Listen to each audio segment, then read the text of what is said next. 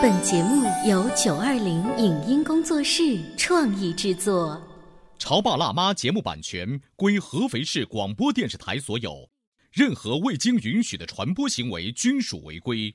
欢迎与九二零影音工作室沟通合作事宜，电话零五五幺六三五零九三五六。你有你的钻石金龟婿策略，我有我的全家海岛游计划。你扛着单反泡妞马不停蹄，我为孩子捕捉成长的美妙瞬间。你忽略我的魅力，我会证明这是谁的时代。你否定我的生活态度，我决定我的人生蓝图。帅哥俊男靠边站，有了宝宝的潮爸魅力更爆发。窈窕美女靠边站，有了宝宝的辣妈魅力更火辣。我是辣妈，不是老干妈，我为自己代言。我是潮爸，不是太阳能浴霸，我为自己代言。潮爸辣妈。本节目嘉宾观点不代表本台立场，特此声明。幸福是什么？没有人能说出一个具体的定义。幸福不是常态，它可能是几年、几天，也可能只是一瞬间。这种瞬间多一些，人就有幸福感。为什么说即使生活很艰苦，也不要失去对幸福生活的想象力？我们自身的选择会决定我们的幸福程度吗？对于孩子来说，他口中的幸福怎样定义？欢迎收听八零后时尚育儿广播脱口秀《潮爸辣妈》。本期话题：发现你的幸福瞬间。欢迎收听八零后时尚育儿广播脱口秀《潮爸辣妈》，你们好，我是灵儿。大家好，我是小欧。今天直播间为大家请来了查查小朋友，还有他的妈妈，欢迎。你们平时看电视剧吗？很少，很少，因为工作比较忙，带孩子，对不对？对。我最近啊，就是撇开带孩子的时间，入迷了一个美剧，叫做《This Is Us》，翻译过来叫《我们在一起》。嗯，这就是我们，这就是我们说的呢，是几个主人公，他们差不多是三胞胎那么一个意思吧，同一天出生。然后导演用了时间差的方式拍了一个美国的生活片。我开玩笑说，隔着这个太平洋的美国人也熬的一手好鸡汤，嗯其实是非常普通的家庭。故事，但当中有一个细节让我印象深刻，是这个主角的爸爸带着一家五口去外婆家参加感恩节的 party。美国人很重视感恩节，结果不小心在这个半路当中呢，车子抛锚了，眼看月亮就要升起来了，车子没有办法修好，全家都很沮丧，问该怎么办的时候呢，爸爸看了一眼旁边的路牌，到下一站有五公里。他决定我们要走，于是全家就徒步走了五公里，来到下一站呢是一个小小的加油站跟一个住宿中心，那里的工作人员却告诉他说：“不好意思，我不能帮你找拖车，因为今天是感恩节，所有的人都放假了。”全家人都很沮丧，他们只能在那个林中的小破旧的木屋里住一天，而且没有吃的，营业员卖给他们的热狗都是冷狗，所以孩子们就是饥肠辘辘、心情很沮丧的时候，这一个爸爸呢说。没有关系，我们可以把热狗放在那个柴火堆里烤一烤，然后把你们带来的那一些看起来很难吃的饼干撒在上面。所以看起来很普通的一些食物，在爸爸像游戏一样的情节当中，忽然变得孩子们都争抢。于是爸爸又从前台那个没有礼貌的小伙子那儿借来了一盘无聊的录像带，全家呢就窝在那个小房子里又看了一盘录像带。这是一个看起来很普通的感恩节的一天，对不对？在我们看来是一个很糟糕的一个感恩节的一天。可故事没有。结束，孩子们长大了。二十年后，这些孩子们说：“爸爸妈妈，快一点来！我的孩子们，小宝宝们，你们也快点来！这是我们一家必须经历的感恩节的习俗。我们要去爬山，走五公里的路。我们一定要做那个热狗蘸上面包屑跟饼干屑。我们一定要把看了二十遍的这个录像带再看一遍，这变成他们家的一个感恩节的传统啊！我忽然心头一暖，觉得我们好像有很多。幸福的瞬间，但是没有把它延续下来。是，你看啊，在当年的那个糟糕的景象，却在二十年之后变成了他们的幸福的回忆。这到底是其中发生了什么样的一种化学反应，才会衍生出这样子的改变呢？嗯，你觉得是什么？我觉得是那个爸爸他很幽默，嗯，爸爸的智慧，嗯。另外呢，我感觉到的呢是在那个当下，家人们在一起，一同经历了。那个遭遇，他们这一路走过来了，共同的经历，共同的遭遇，让他们有了一个共同的回忆。嗯，会不会我刚才把那个故事说完之后，广播前的大家会觉得，哎呀，那是外国人，外国人本身喜欢玩儿，他们会固定把一些东西延续下来。咱们中国人有很多幸福的瞬间呐、那我们来想一想，有没有可能把它延续下来的？其实有啊，我就可以随便举我身边的一个例子，就是你知道，对于我们这一代人的父母来说，就是五零后的爸爸妈妈们来说，其实这一代人他们没有太多的机会可以游山玩水啊。其中就有一年，我呢就带着老爸老妈呢去了首都北京。因为之前的那段时间，我们住的地方不是特别的好，也是在一个五环以外的一个小旅馆住，但是父母没有丝毫的觉得这里有什么不妥，我们玩的呢也没有什么觉得好像有特别高高大上大上的，也他们也没有觉得什么不妥。回来之后，他们每隔一段时间就会告诉我说：“哦哦，就好像是我们在北京呃什么什么的吧，或者是哦，就好像是我们那次是第一次坐地铁的什么什么的吧。”你看。这种我们曾经共同旅行的点滴，就幻化成了父母在日后他给我们提及的那个小亮点。你说这是一种幸福吗？我觉得也不尽然，这可能是更多的是一个家庭的一个温馨的记忆。有的时候，温馨这两个字就可以约等于幸福。嗯，查查妈妈平时是一个很留意生活细节，然后还会及时分享，甚至跟查查女儿来一起做一些互动的妈妈。呃，当时我们讲到了这一个美剧的点，包括小欧在回忆他跟他父母出去旅行，你忽然想到了什么？嗯，我就会觉得，就是任何事情，我们不能说是去看这件事情的大或者小，而是可能我们会触碰到我们心灵那个最柔软的那一个点，它就可能就会化成一个，就是小欧刚刚说的化学反应。嗯，查查，如果现在你的语文老师给你一个作文题目叫“幸福的瞬间”，你会忽然想到一些什么样的例子？比如说小的时候，嗯，就是一年级有妈妈有空的时候，我写作业，妈妈在旁边陪我看书，呃，然后一边在陪着我学习，然后我们就在一起，感觉我和妈妈都在学习，感觉很有文化，感觉很幸福。感觉很有文化，孩子。在描述的时候一定不会用特别规范的言语，但是你能够想象得出那个画面哈，就让我想起了孙俪在《甄嬛传》里头特别喜欢说的一句话，就是“岁月静好”。嗯，就当如果一家人哪怕在一起，什么事情都不做，只要这个画面里头就是静静的这一家三口或有四画面，那感觉就是一种岁月静好。啊，因为可能就是大家不太理解，就是说孩子在写作业，然后嘛我在旁边陪着，这是很正常。但是呢，我要说明一下，就是这个画面我们很少有，哦因为他每次写作业的时候。我都在上课，带学生上课，嗯，所以基本上很少很少，他在旁边写着作业，呃，我能在旁边陪着他，这这个时间到现在为止都很少的，基本上，呃，如果偶偶尔有一次他在写着作业，我在旁边我会看看书，嗯他内心他就会觉得很温暖，就好像过年一样的待遇，呃物以稀为贵尤其是爸爸那天也在家，哇，太稀奇了平时了。他们都是他们两个在家。就说洗澡这件事情，你说现在我们的社会当中，洗澡卫生间就这么大，嗯，那洗澡那可不就是一个一个挨个进去去洗去呗？嗯对或者是一家三口、四口，其实洗澡的时间都各不相同，但是就是这么，因为过年前后。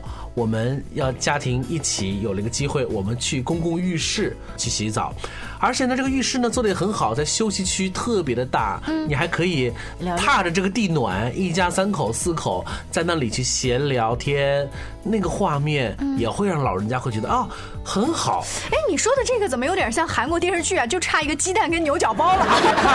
包括是很少父子之间还会、会在呃澡堂子里头见面，大多数都是小时候，爸爸带着儿子去洗澡，但是你很少见到，等到我们长大之后，我们帮年老的爸爸来搓背，嗯那个画面对于爸爸来说，他也会特别的感动。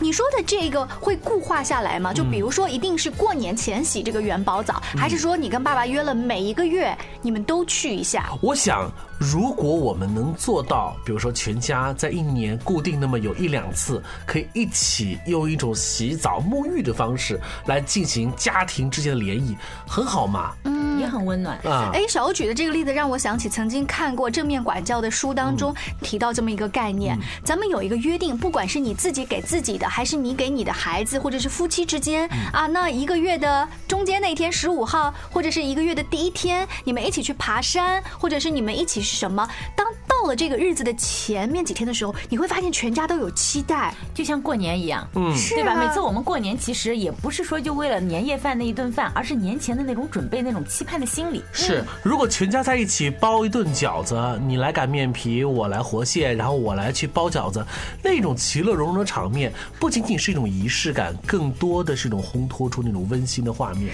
刚才小欧在举这个例子的时候，查查不停的在点头。你想到了什么呀？你包过饺子吗？我包过。嗯，我以前小的时候，我我和爸爸一起一起做饺子，然后爸爸还教我怎么包饺子，包的好看。嗯，就这些细节你都记得。嗯。嗯，然后爸爸还教我把面粉变成面，然后多加多少水。然后我现在现在好喜欢包饺子，我就喜欢大家在一起干事情。昨天晚上我闲着无聊，嗯，我和爸爸妈妈一起在床上打滚，一起玩，感觉融合为一体呀、你说全家在一起打滚吗？全家在一起抱到一起玩。嗯，那种感觉特别棒，而且爸爸妈妈会放下他们的身段，把他们自己也当做小朋友一样。听说前一段时间的假期，你又有了一个特别的待遇，是可以到妈妈的大床上跟她在搂着一起睡觉，是吗？嗯，晚上的时候，然后我还跟妈妈不停的说话，讲一些同学的事情啊，问她小的时候、上学的时候有哪些朋友啊之类的。嗯，每次都是他说着说着我，他把我哄睡着了。可以脑补那个画面，查查已经十岁了，但是她忽然又变成了一个小宝宝一样，在你的怀里很小，对我，然后他有的时候也会在我怀里面，我慢慢摸着他，然后我就觉得，可能我们做父母的，慢慢的随着孩子的成长，我们会慢慢的忘记他在婴儿期那种感觉，有的时候我们大人也需要重回那种很温馨的感觉。是，你会发现今天我们聊的话题蛮温馨的哈，我们聊的就是幸福的那些小瞬间，真的是件很小的事情，并不是他用多么昂贵的钱来去衡量的，也不是用一个什么特别大的阵仗来衡量的。是，当我们的话题已经抛出来的时候，广播前各位，你一听到，你立马能够想到你和你的亲子，呃，和你的家人互动的幸福瞬间是什么呢？就好像一个命题作文一样，如果你的脑海里是一片空白，什么都回忆不起来，其实你是要提醒一下自己的。对，所以我们今天这个节目就是给你提示。我们稍微休息一会儿，广告之后继续来聊。您正在收听到的是故事广播《潮爸辣妈》。《潮爸辣妈》播出时间：FM 九八点八，合肥故事广播，周一至周五每天十四点首播，二十一点重播。网络收听，请下载荔枝 FM、蜻蜓 FM、阿基米德、喜马拉雅、中国广播以及苹果 Podcasts，搜索“潮爸辣妈”订阅收听。微信公众号请搜索“潮爸辣妈俱乐部”，参与节目互动哦。潮爸到，辣妈到，准爸到，育儿专家，请。中国内地首档八零后时尚育儿广播脱口秀，陪你一起吐槽养育熊孩子的酸甜苦辣，陪你一起追忆自己曾经的小世界。潮爸辣妈。本节目嘉宾观点不代表本台立场，特此声明。没有人能说出一个具体的定义。幸福不是常态，它可能是几年、几天，也可能只是一瞬间。这种瞬间多一些，人就有幸福感。为什么说即使生活很艰苦，也不要失去对幸福生活的想象力？我们自身的选择会决定我们的幸福程度吗？对于孩子来说，他口中的幸福怎样定义？欢迎收听八零后时尚育儿广播脱口秀《潮爸辣妈》，本期话题：发现你的幸福瞬间。you 欢迎回来，这里是八零后时尚育儿广播脱口秀《潮爸辣妈》。在今天节目当中呢，灵儿和小欧要和你聊一些看上去不起眼，但是其实是蛮温馨的一些小瞬间。是的，在节目之前我们提到了一个流行的美剧《我们在一起》，在播出两集之后呢，就拿到了全十八集的预定哦。你知道，在那一种豆瓣啊比较苛刻的评论上面，达到了百分之九十一的好评度。它只是一个很普通的生活剧，为什么美国人，然后中国人也很喜欢看呢？可能就是道出了生活当中那些细节，甚至我身边一些男性观众看了之后会说，我忽然眼眶湿润了。你就会发现，其实在这个电视剧当中所呈现出的这种情感是没有宗教、肤色、国家。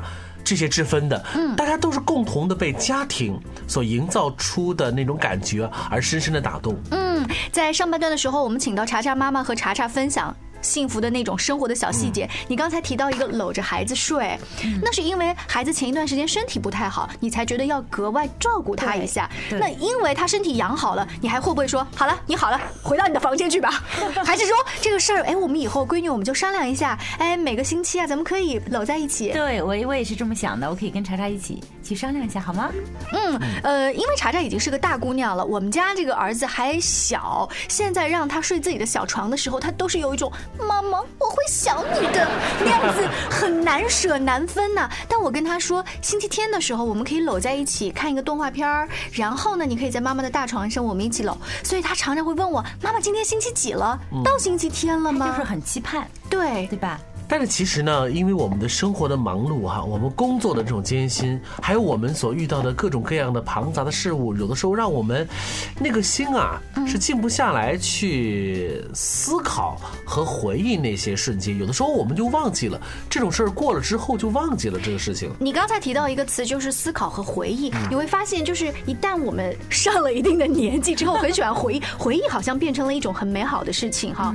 感觉平时就是工作啊。生活啊，然后就是脚步一直在不停的走，我可能就会忽略我身边的这些风景。是，而且还有一种问题呢，就是说，之所以温馨，是因为当下的那个情境决定的嘛。我当下觉得那个好玩，是因为那时候，比如说我偶尔得到了一个小快乐。我现在回想起来，也并没有觉得，也是索然无味的。你的意思是朱元璋当年吃翡翠白玉汤的那种心境吗？你比如说，呃，珍珠翡翠白玉汤这个小故事很有意思。当年他因为这个落难哈，呃，别别。人给他一碗白菜豆腐汤，他觉得很香，叫珍珠翡翠白玉汤。可是这么多年，他当了皇帝之后再去吃那碗之后，嗨。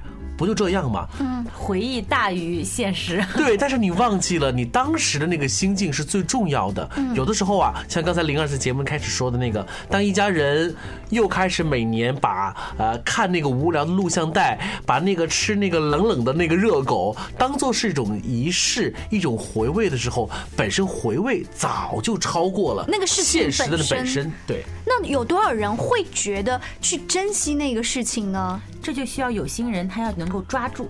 你这种抓住是用什么样的方式抓住？是我今天把它说出来，跟我的另外一半分享，说，哎，你看你今天送了我一束花给我，很我非常的高兴。你知道一定要说出来，或者是我们上节目，你看今天跟大家分享，它会勾起你的回忆。你不能一个人在心里面默默的，然后没有人知道，没有交流，这个东西就死掉了。呃，有一个女孩。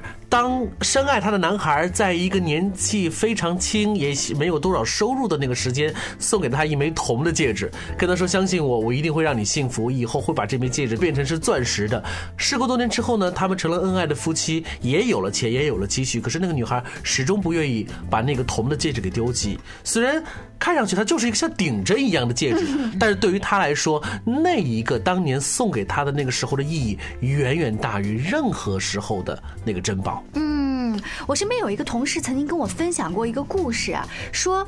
呃，现在在提到《满江红》这个诗歌，并不是老师逼着他背的，而是呢，他坐在爸爸的自行车后面，每次搂着爸爸的这个腰，他爸爸就这么每天上学路上给他背一句，哎，说一句，他就这么学会了。所以他现在再提《满江红》的时候，说这已经过了二三十年了，我照样可以背出来，而且反映了他跟爸爸之间的这种关系很好。一定是他在这个《满江红》在读或者是唱的时候呢。他是有那种场景能够把他的思绪拉过去，他很愿意去回忆那段时光。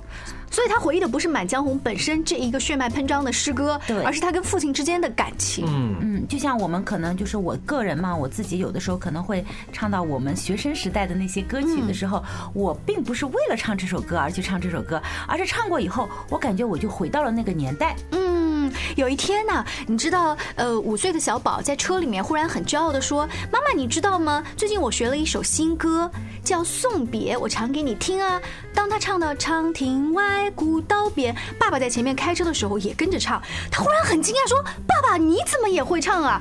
然后发现全车里面所有的人都会唱，然后我们全车的人都跟着一起“长亭外，古道边”。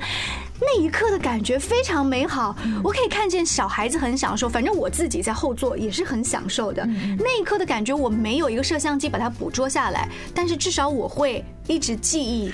你知道吗？我们生活的最大的意义是在于我们记忆，是我们记录我们生活的点滴，不管是悲痛的还是快乐的。当我们把这些东西啊慢慢的记录下来之后，你回首往事的那一刻，那每一个都像是一粒珍珠，啊，是非常的美的。嗯，就像查查最近经常给我唱催眠曲，这个催眠曲呢，就是打查查出生下来，我就给他唱的一首歌摇篮曲。查查唱一首好吗？月儿明，风儿静，树叶遮窗棂呐，蛐蛐儿叫铮铮，好比那琴弦儿声，琴弦儿声啊，调儿动听，摇篮金摆动呐。让的宝宝闭上眼睛，睡个那个睡在梦中呐。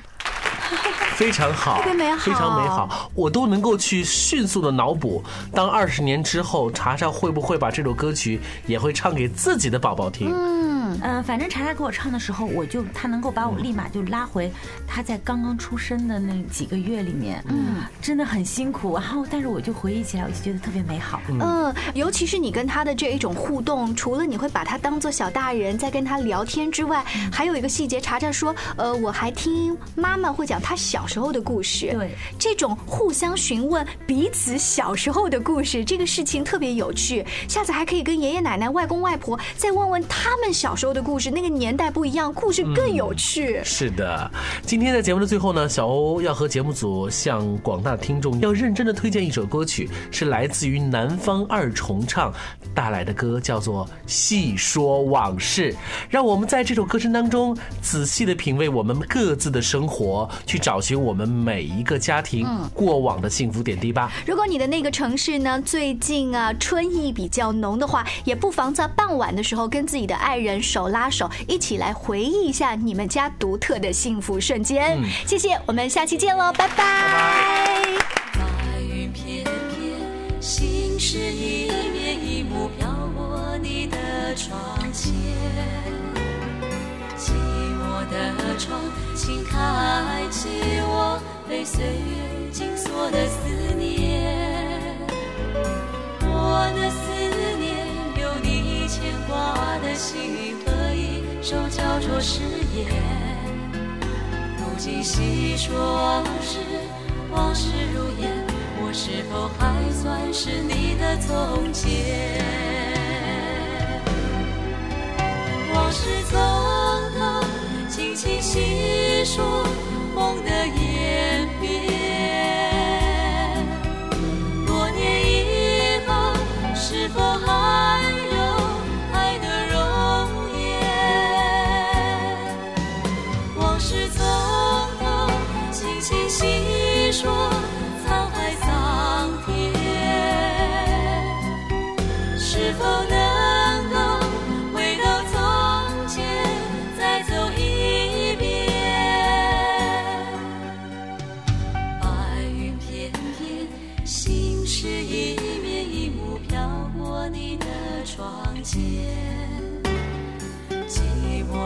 窗，请开启我被岁月紧锁的思念。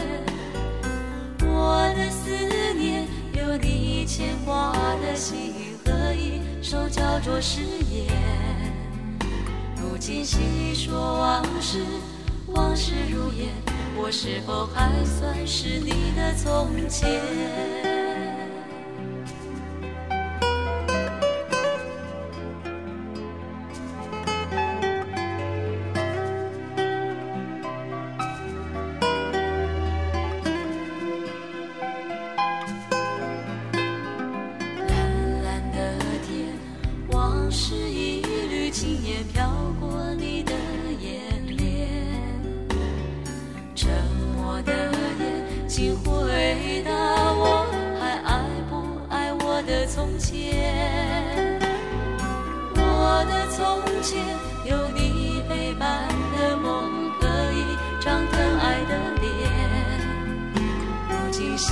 说往事，往事如烟，我是否还算是你的誓言？往事匆匆，轻轻细说梦的眼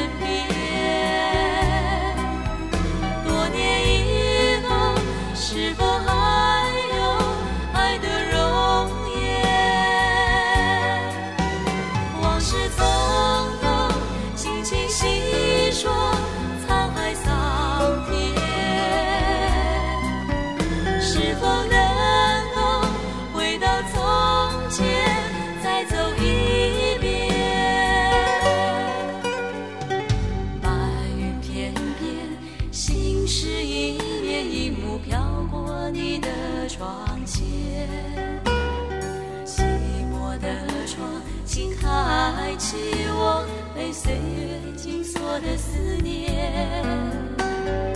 我的思念，有你牵挂的心和一首叫做誓言。如今细说往事，往事如烟，我是否还算是你的从前？